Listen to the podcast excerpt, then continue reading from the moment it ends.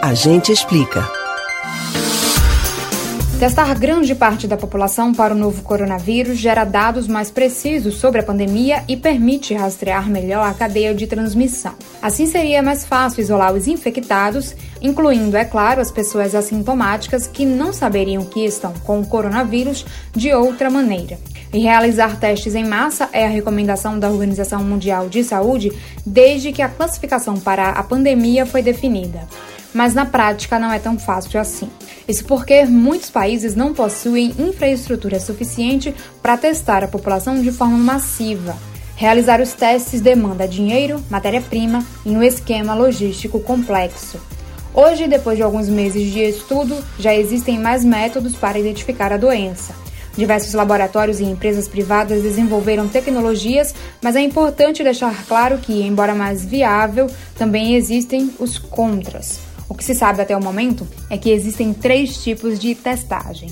O método mais tradicional é o RT-PCR, feito em laboratório e por isso tem a desvantagem de demorar mais tempo, 24 horas ou mais, dependendo de como o processo é feito.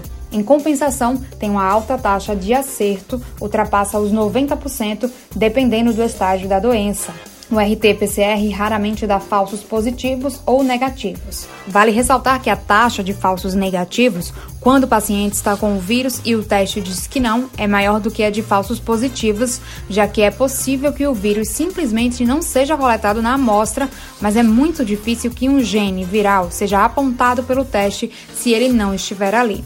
Uma outra estratégia possível que está ganhando mais força ultimamente é utilizar os chamados testes de anticorpos, também chamados de sorologia. Nesse caso, procura-se não pelo vírus nas amostras do paciente, mas sim pela resposta do corpo contra ele. Funciona assim. Quando uma pessoa é infectada pelo coronavírus, o sistema imunológico geralmente começa a produzir anticorpos, substâncias capazes de se ligar ao patógeno e neutralizá-lo. Os anticorpos são específicos para cada invasor, tendo um formato único capaz de se ligar e neutralizar apenas aquele ser. O problema é que a produção de anticorpos não é algo rápido e pode levar dias. Por isso, os testes do tipo IgM funcionam melhor só depois de uma semana do começo dos sintomas, mais ou menos. Os do tipo IgC, duas semanas ou mais.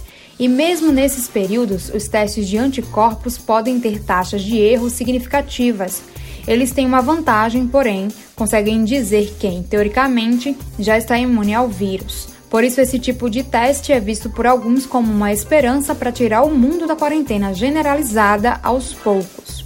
Por fim, existem os testes rápidos. Não são exatamente um tipo de teste diferente, mas na verdade um conjunto de tecnologias que têm algo em comum conseguem dar resultados muito mais rapidamente do que os outros porque não precisam ir para laboratórios.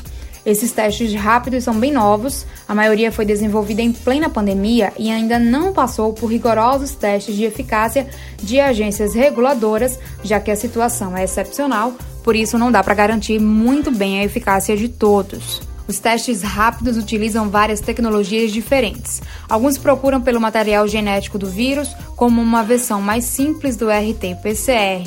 Outros tentam detectar as proteínas virais e alguns também seguem a lógica dos anticorpos procurando pela nossa resposta imunológica. Você pode ouvir novamente o conteúdo do Agente Explica no site da Rádio Jornal ou nos principais aplicativos de podcasts Spotify, Google e Apple Podcasts. Camila Brandão para o Rádio Livre.